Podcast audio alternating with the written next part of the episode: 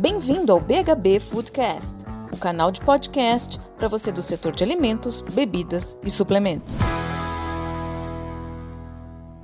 Olá, pessoal, bem-vindos ao BHB Foodcast. Mais um episódio aqui que a gente vai trazer hoje uma conversa muito rica com o Diego Barreto. Ele é CFO do iFood e eu tenho certeza que o que ele tem para conversar aqui vai te trazer muito insight, muita inspiração. Uma empresa que já nasceu dentro do digital e cresce mais de 100% ao ano. Então vamos acompanhar aqui o que, que ele tem de dicas valiosas para nos contar. Diego, bem-vindo à nossa conversa. Obrigada aí pelo teu tempo. Tenho certeza que você vai contribuir bastante aqui para o universo das indústrias. Diferente do o negócio que é tão serviço, eu acho que a gente consegue emprestar muita coisa boa para esse lado de cá também. Legal, super obrigado. O prazer é meu. Estou é, super animado para a gente bater esse papo aí. Falei, a nossa audiência é mais formada por provavelmente é, usuários do iFood do que os clientes do B2B que vocês têm. Agora, dentro desse universo né, de, de indústria que vende para o varejo, é, a prestação de serviço muitas vezes fica um pouco distante, a distância do consumidor tem um intermediário aí no meio, e a, o alcance dos dados também não é tão preciso como uma empresa como o iFood, que que os dados correm aí na veia de vocês. Para a gente trazer esses insights, esses paralelos, essa indústria fala muito hoje da transformação digital. Quando você olha para uhum. isso, Diego, você fala, putz, transformação digital, agora que vocês estão falando disso, depois da pandemia, que mundo que vocês vivem? Aqui no iFood a gente sempre foi nativo digital. Mas vocês ainda falam em transformação digital? Como que é esse trabalho de evolução dentro de um negócio digital no dia a dia? Cara, é, eu acho que assim, é, o que você está falando é algo super interessante e, e, a gente precisa ser duro com isso. Né? É, e aí eu tô tirando o crachá do iFood aqui, tô falando como brasileiro, como executivo brasileiro. É, a gente precisa ser duro com o fato de a gente acompanhar a digitalização de uma forma tão constante. Né? A gente não pode olhar para uma empresa digital e dizer, nossa, essa empresa é digital porque ela é nativa. Não, não. Todas as empresas deveriam ser digital. É por uma razão óbvia, não é porque eu acho, é porque o mundo está se tornando. A digitalização traz eficiência, traz dados, traz capacidade de escala maior. Então, quando a gente olha para tudo que se digitalizou durante essa pandemia e fala, nossa, que notícia boa, na verdade não é tão boa. Notícia ruim. Notícia assim, tava todo mundo vendo esse carro passar e todo mundo esperando o dia para entrar nesse carro. O que, que teve que entrar agora? A gente vai esperar a próxima onda também? A próxima onda que vier, a gente vai ficar vendo ela passar pelos pelos outros demais países, das empresas estrangeiras e vamos ficar aqui esperando? Então, é, é, digitalização, é, é digitalização é, um, é, um, é, um, é uma característica, é um atributo que deveria ser tão comum quanto você falar em ter um bom produto, em ter um bom serviço, um bom relacionamento com o seu cliente, em ter sua empresa com os controles adequados, em ter pessoas ótimas no seu time e coisas do tipo. Sem isso, você não consegue chegar em muito lugar. O que, que acontece com negócios no mundo de hoje pouco digitais? Eles vão perdendo capacidade de competição e vão se distanciando até um dia que morrem. Então, para nós, a visão de digitalização não é o fato de ter nascido digital, é o fato de que não é possível viver no atual mundo, na forma como o mundo se organiza, sem ser digital. É, é isso que está por trás desse, desse conceito. E, e, e a gente precisa é, encarar essa discussão sendo crítico quanto ao conceito de ser digital. As empresas têm uma mania todas. Não, a gente usa tecnologia, a gente é digital, a gente é inovador, a gente é tudo.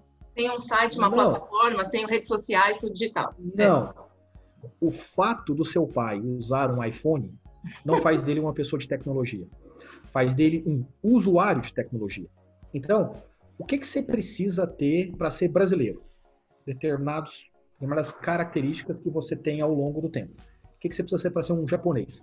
Determinadas características culturais que você tem ao longo do tempo. O que, que você precisa para ser digital? Determinadas características que você usa, tem ao longo do tempo. Então, o, o, o, quando você se engana sobre ser digital, é você que está perdendo com isso. A pergunta é: você tem base de dados unificada na sua empresa que fala a mesma língua? Você tem, você dá acesso para a grandíssima maioria de dados, a qualquer dos dados, Você dá acesso à grande maioria dos dados da sua empresa para a grande maioria das pessoas da sua empresa? Você produz tecnologia proprietária dentro de casa?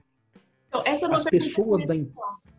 Eu ia te perguntar isso, porque a indústria, como é, da, os dados são o, no, o novo petróleo, isso todo mundo sabe. Agora não adianta nada você ter o dado e não saber interpretar, não saber usar ele da uma melhor forma possível. Aí está o segredo do negócio, né?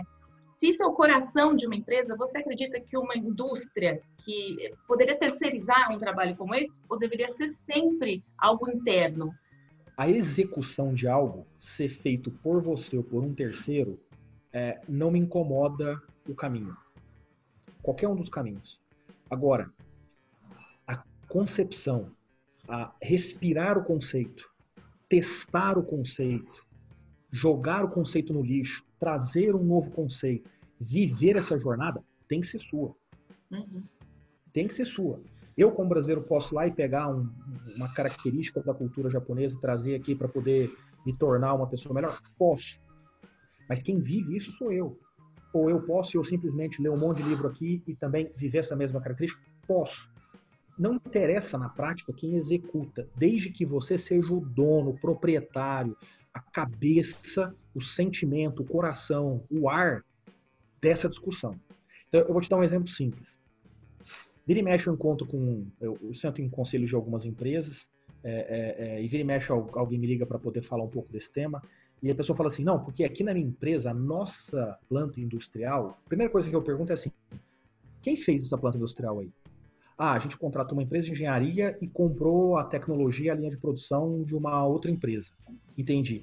Se eu tiver dinheiro no bolso agora e quiser contratar essa empresa e essa tecnologia e fazer uma planta industrial para mim, eu consigo? Consegue. Você não tem bem algo muito diferente. Não tem.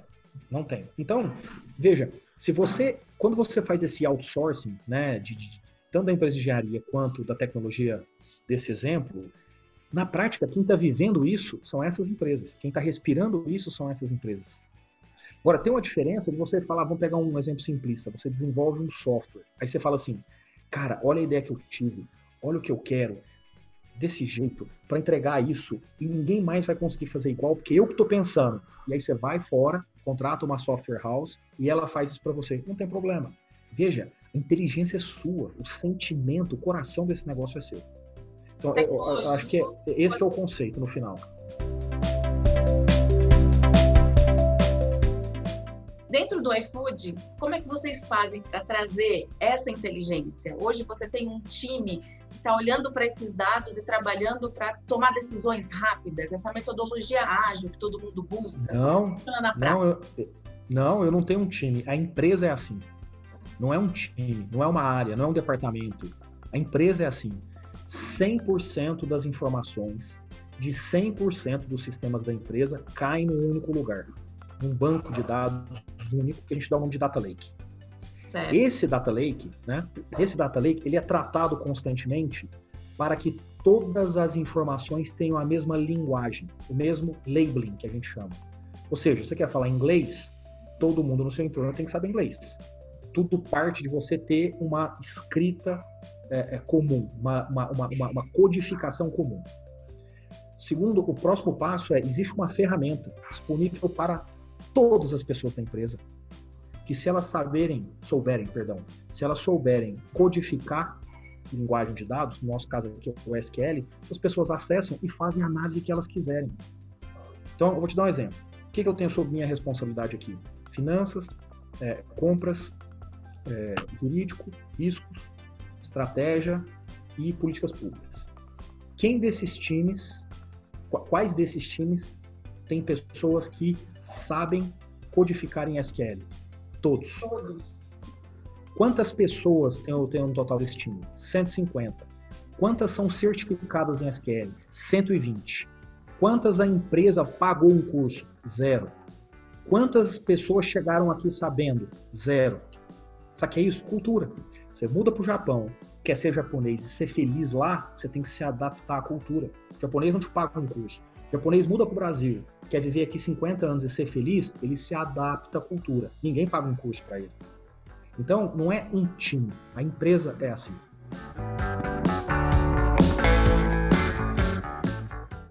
Projeto não dá certo, essa, essa decisão descentralizada que você está falando, né? Tem essa coisa do data drive, todo mundo sabe muito sobre o, analisar determinados assuntos e, e tem uma certa autonomia também na tomada de decisão. Quando é que funciona, como é que funciona isso? Porque esse espírito de startup, eu nem sei se vocês ainda falam que vocês são uma startup, iFood. Mas. O é uma startup, mas o tamanho, a gente tem mais de 3 mil pessoas na empresa. Então, esse espírito continua, né? De você testar uma coisa, se não deu certo, voltar, e cultura do erro, e tudo bem, vamos pivotar, vamos ajustar. Esses mini fracassos que acontecem dentro do processo, como é que eles são trabalhados dentro da empresa para que a gente use como exemplo para não acontecerem os mesmos erros? Um pouco de cultura ainda estou perguntando, porque isso dentro da indústria é algo às vezes ainda muito longe, né? A gente foi estabelecido para você cumprir, resolver problema, solução, problema, solução, e você tem que trazer todas as respostas.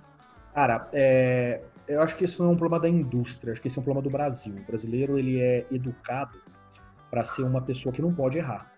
Né? Você tem que passar no melhor vestibular, na melhor colocação, você tem que acertar a prova, você, você acerta todo o raciocínio, mas erra a última ponta, é, aquilo vale zero.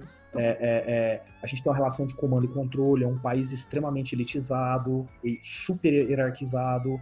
Poucas empresas dominam as, as cadeias de valor, então todo mundo fica a, a, vida inteira só obedecendo. O empreendedorismo é baixo. A sociedade brasileira não admite o erro. Né? Então, isso é um problema da sociedade. Aqui dentro, a gente naturalmente não admite isso, porque você não consegue ser uma empresa de inovação achando que vai acertar. Então, a primeira coisa, Qualquer pessoa que usa o conceito, eu já sabia, eu te disse, devia me ouvir, a gente manda embora. Não existe dono da verdade. Cara, se você for, se você for a pessoa que tiver condição de ter a melhor ideia, você deveria ter surpresa, porque você só acerta. Então, assim, para nós, esse é o primeiro ponto. Não tem dessa, tá? Não tem dessa. Quem que é o gênio aqui dentro do iFood? Não tem. Quem são as duas, três pessoas que são responsáveis? Não tem essas pessoas. Não tem. A gente testa um monte de coisa, joga fora a grande maioria aproveita o resto. É isso. Esse é o primeiro ponto. O segundo ponto nosso aqui é o seguinte: nós não admitimos pessoas que acham que tem a própria, que tem a ideia ela mesma. Não existe isso. Existe uma conexão de informações. Você está aqui um dia, está almoçando, ouve um negócio, lê um livro um dia, alguém te faz uma provocação e você fala, opa, que legal isso aqui, e as coisas vão sendo construídas. Portanto, pessoas com comportamento egoísta, individualista, centralizador, não serve. A gente manda embora também. Essas pessoas são profissionais ruins? Não. Só não fazem sentido para nossa cultura. Você pegar um brasileiro e colocar no Japão, essa pessoa é ruim para a cultura do Japão? Não, se ele se adaptar à cultura japonesa. Trouxer um japonês para o Brasil, mesma coisa. É tão simples quanto isso. O terceiro ponto, mais importante de todos, transparência. Nós não admitimos falta de transparência. Então é o seguinte: vi um problema, levanta a mão logo. O resultado tá ruim? Levanta a mão logo. A tese que você desenvolveu deu tudo ao contrário? Levanta a mão logo. Uhum. Avisa. Ó, entre um problema e uma solução, o que está no meio aqui é a palavra transparência. Quanto mais transparente você é, mais você aproxima esses dois eixos. Agora entrando no negócio mesmo de comida, que é o nosso principal assunto aqui. Quando a gente olha para o setor de restaurantes, dados da Abracel e tudo, essa pandemia, essa pandemia deve ter piorado ainda mais esse índice, mas 50% já dos estabelecimentos não resistiam aos dois primeiros anos, já quebravam por aí. Como que a iFood trabalha com este esse, esse papel de desenvolver os estabelecimentos? Vocês têm alguma iniciativa nesse sentido? Porque isso também depende do sucesso de vocês, certo? Vendendo comida com o intermediário dos restaurantes. Sem dúvida. Quais projetos vocês têm aí em relação é. a isso? Olha, é, a, gente, a gente monitora essa taxa de mortalidade, né? E, e, os números mostram aqui que a taxa de mortalidade dos restaurantes na plataforma é esmagadoramente menor do que os fora da plataforma. Legal. Por que, que isso acontece? Acontece por três motivos. Primeiro motivo, porque a gente incrementa a venda. Né? Então, o cara vende mais, o cara tá lá com o negócio com maior propensão a sobreviver. Segundo, ferramental. A gente leva ferramental. Né? Então, quando eu levo, por exemplo, a minha plataforma, isso significa que o cara não tem que se preocupar em como gerenciar uma plataforma de vendas online. Quando eu levo a logística, ele não tem que se preocupar em eu, quando eu terei um entregador, é, se o entregador tiver uma dor de barriga e não vier, como é que eu arrumo outro para esse dia? além disso, a gente tem agora um, um, um RP, a gente leva RP para os restaurantes, ou seja, a gente está ajudando na organização financeira, né, por, por, por parte dos, dos, dos restaurantes. É, e a gente faz projetos especiais. No caso da pandemia, por exemplo, a gente é, desenvolveu dois projetos muito grandes. Um foi a gente construiu um fundo de 150 milhões de reais que foram integralmente doados para os pequenos restaurantes durante esses quatro meses é, como forma de ajudá-los a manter é, o negócio um pouco mais líquido. Né? E a gente também fez uma antecipação de 2,5 bilhões de reais para mais de 150 mil restaurantes no Brasil, sem nenhum custo financeiro adicional, para que esses restaurantes pudessem receber as suas vendas mais rápido e, portanto, terem mais liquidez em caixa. E o terceiro ponto, e, e tão importante quanto, é a questão do conhecimento. A gente está numa posição muito favorecida, né, por estar numa grande cidade, ter contato com é, é, é, entidades, universidades, consultorias, etc. Então a gente consegue trazer muita, muito conhecimento, organizar e levar isso para a cadeia. Então, por exemplo, a gente, lá, durante a pandemia, a gente organizou um e-learning super extenso, com 15 pessoas que entendem demais do tema, não são do iFood necessariamente, são pessoas da indústria, que basicamente ensinaram os restaurantes a, a, a reorganizar o restaurante momento de pandemia. Como é que eu faço marketing agora? Como é que eu gerencio meu caixa? Como é que eu faço logística? Como é que é a segurança do alimento? O que, que eu privilegio em termos de embalagem? Como é que eu falo com o cliente nesse momento que eu sou mais digital e menos físico? Então, a gente empacotou isso e levou isso para todos de forma grátis, completamente gratuito para 100% dos restaurantes do Brasil, não só do iFood, do Brasil como um todo. Teve uma aderência boa, Diego, porque eu acho que é, é bem esse o papel. Tem um papel social nisso que vocês estão fazendo e um papel também de, de construção do negócio, né? de sustentabilidade para o negócio. Ah, os restaurantes aderiram bem? Aderiram, aderiram e a gente consegue medir muito do, desse resultado na forma como eles mudaram a, a, gestão, a sua gestão durante a pandemia. Por exemplo, a quantidade de restaurantes que a gente viu é, redesenhando o seu cardápio para poder trocar produtos que têm menos aderência no online, mas que tinha mais no offline, então no, nesse momento não faz sentido. Restaurantes que abriram mais de uma marca e aproveitaram momentos que eles não entravam na cabeça do cliente. Então, um restaurante que era muito focado, por exemplo, no almoço, segunda a sexta, executivo. Pois esse cara não tinha entrado no jantar, no café da manhã. Esse cara, puta, criou uma nova marca e, e, foi, e usou a mesma estrutura, mas para se posicionar diferente. Então a gente viu muito ajuste de modelo de negócios durante esse período por causa é, desse tipo de provocação que a gente levou nesse curso. Legal, eu acho que aí, aí tem um belo do insight, como a indústria consegue também ajudar na prestação de serviço não só de quem compra no B2B, mas para o consumidor final também, né? Ajudar na jornada com esse consumidor final. Até vou falar sobre isso também um pouquinho com vocês. Mas a minha pergunta agora, você a gente falando sobre essa movimentação, eu lembrei também de algo que vocês estão trabalhando, incentivando bastante, que são as ghost kitchens, as dark kitchens, uh, que são locais de produção de alimento, mas não necessariamente é um restaurante, é um estabelecimento aberto. Você acredita que isso vai pegar com mais força aqui no Brasil? É, o pessoal vai deixar de comer um por quilo para passar por esse modelo de, de consumo? É um, um, modelo que traz uma alimentação um pouco mais saudável? É visto como mais saudável? A gente, a gente, não, a gente acha que esse modelo ainda é um modelo a ser testado. É. esse é um modelo que não, não, a, a, a viabilidade dele, o sucesso dele ainda não está é, não está garantido. Né? Ele é muito novo ainda, ele passa ainda por várias adaptações é, é, é no, no, mercado brasileiro. Então, é, o, o, que eu posso dizer é, é uma tendência, é uma tendência, é uma tendência que necessariamente vai ter uma grande participação de mercado, isso não está claro. Isso depende de muita coisa. Por exemplo, quando você fala de uma dark kitchen, você automaticamente está associando a ter uma marca forte. Né? Porque quem não tem uma marca forte, mas tem um bom ponto comercial, ele abre a lojinha e as pessoas entram na hora do almoço. Né? Não sabe nem o nome do restaurante, tem... mas está comendo lá. É. Exatamente. Provavelmente, eh, se você tentar lembrar o nome de todos os restaurantes que você almoçava, em todos os empregos que você tem, você não vai lembrar o nome deles. Né?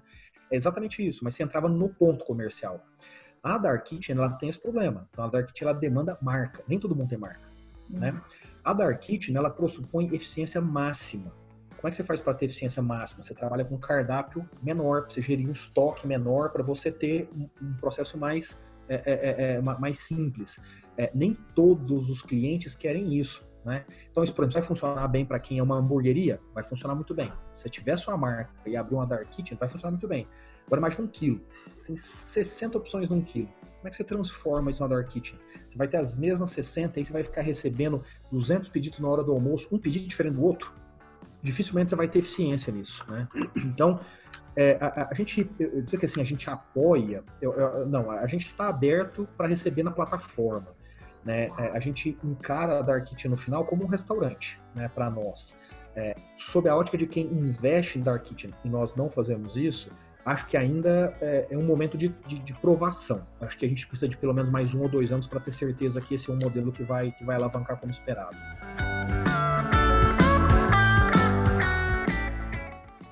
Pensando em iFood, aplicativo, eu vi você falando no, no evento do, do Food Tech Movement recentemente, que vocês são um omnichannel, né? Você traz uma solução integrada aí visando o restaurante. Planos para o futuro. É, existe uma definição, somos comida, eu trabalho com esse universo de alimentação e ponto, ou tem planos de crescer a entrega de outros tipos dentro do iFood também?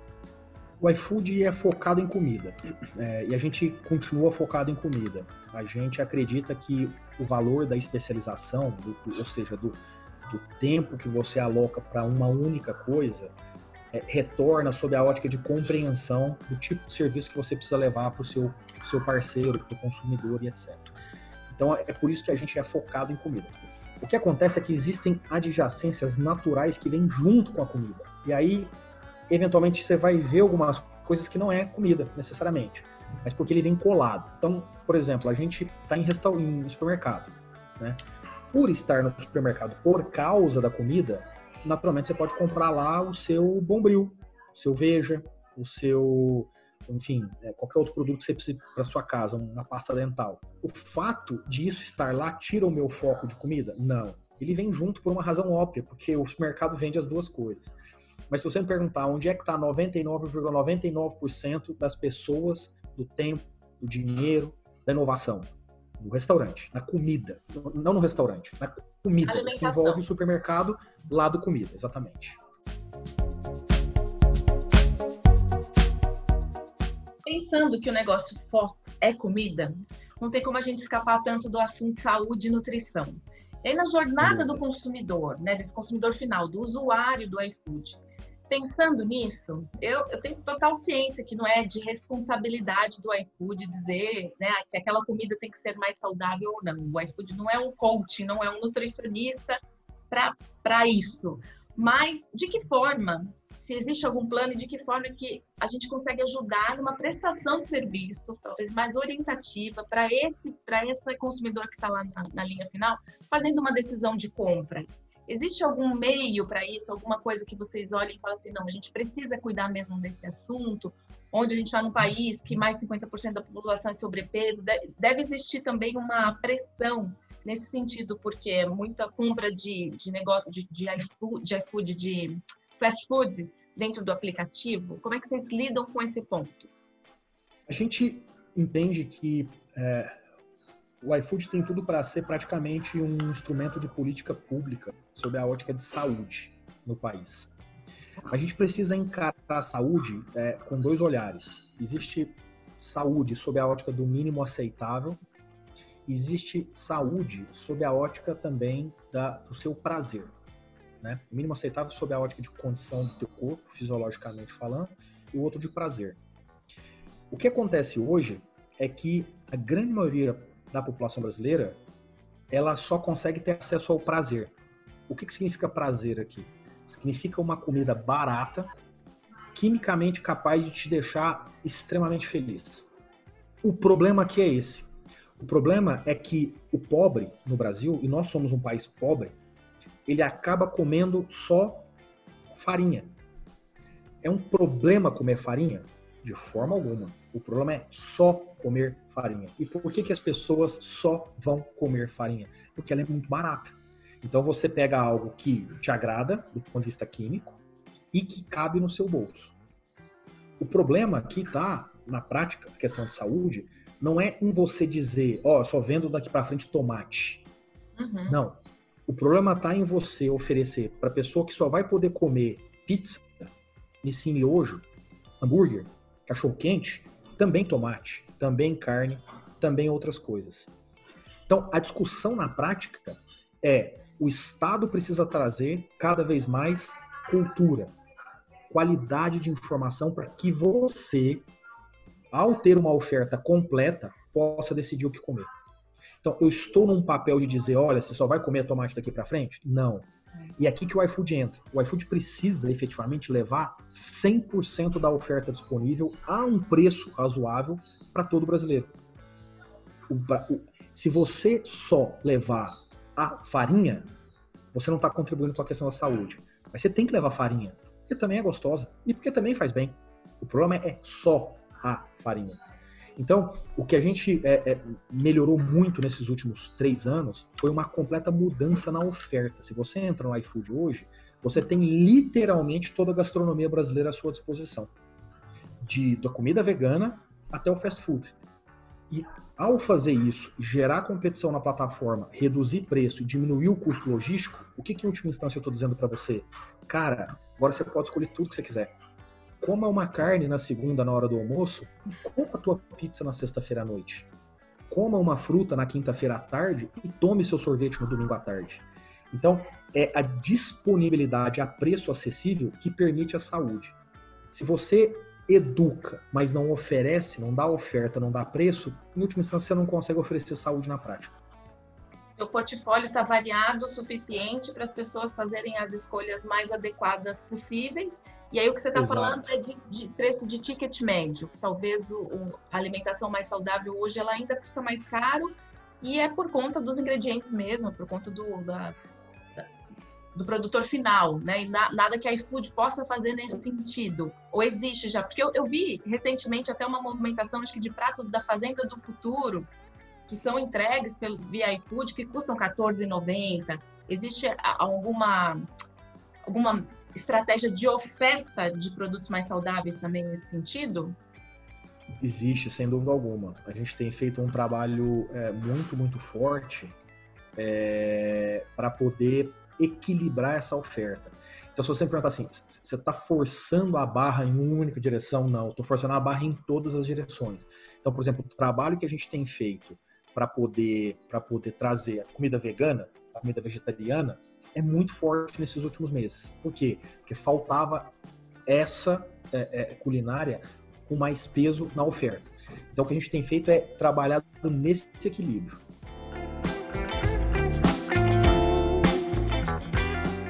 legal. Diego, para encerrar nossa conversa aqui, que, que você acha que é o futuro da comida daqui a algum tempo? Se você tivesse que fazer uma aposta, você falar assim, não, olha, vou apostar as minhas fichas aqui, vou investir numa empresa, numa outra food tech, que o negócio aqui vai crescer é muito mais nessa vertente, o que, que seria? Mais voltado para tecnologia, para plant-based? Qual é a tua opinião?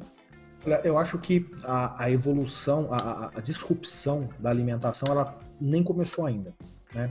É, você vê plant-based é uma discussão de dois, três anos para cá praticamente. Né? O delivery, com toda a tecnologia e redução de preço, de cinco, seis anos. Né?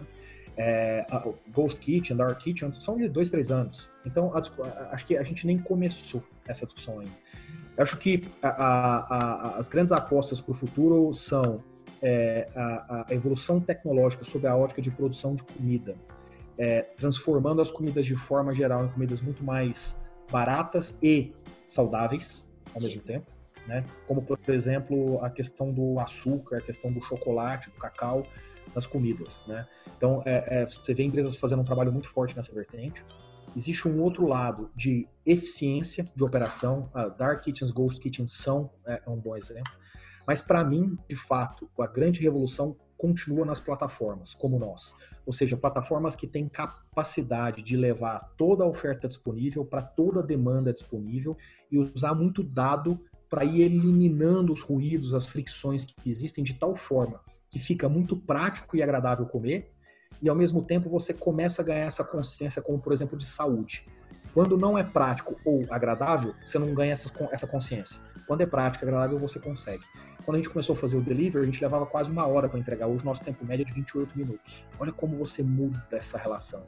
Os ambientes de trabalho, os escritórios, não estão preparados ainda para comida dentro, do, dentro do, do, do, dos seus espaços. Esse processo vai começar a mudar. Então, no momento em que você começa a melhorar esse processo, uniformizar essa plataforma de oferta e demanda, você dá para o consumidor a capacidade de fazer exatamente o que ele quer. E eu acho que a revolução ainda está aí. É, a próxima que vem, aí acho que são dessas duas primeiras pontas, em especial da evolução é, é, química, né, por parte dos alimentos. Sim. Comida a gente faz pelo menos três vezes por dia, não é só para nutrir o corpo, é entretenimento, é diversão, é prazer, é tudo isso que você falou, né? Então, significa muito para o ser humano a comida. Você está, estar é, dentro de um negócio de comida, você pode fazer muito diferença na vida das pessoas.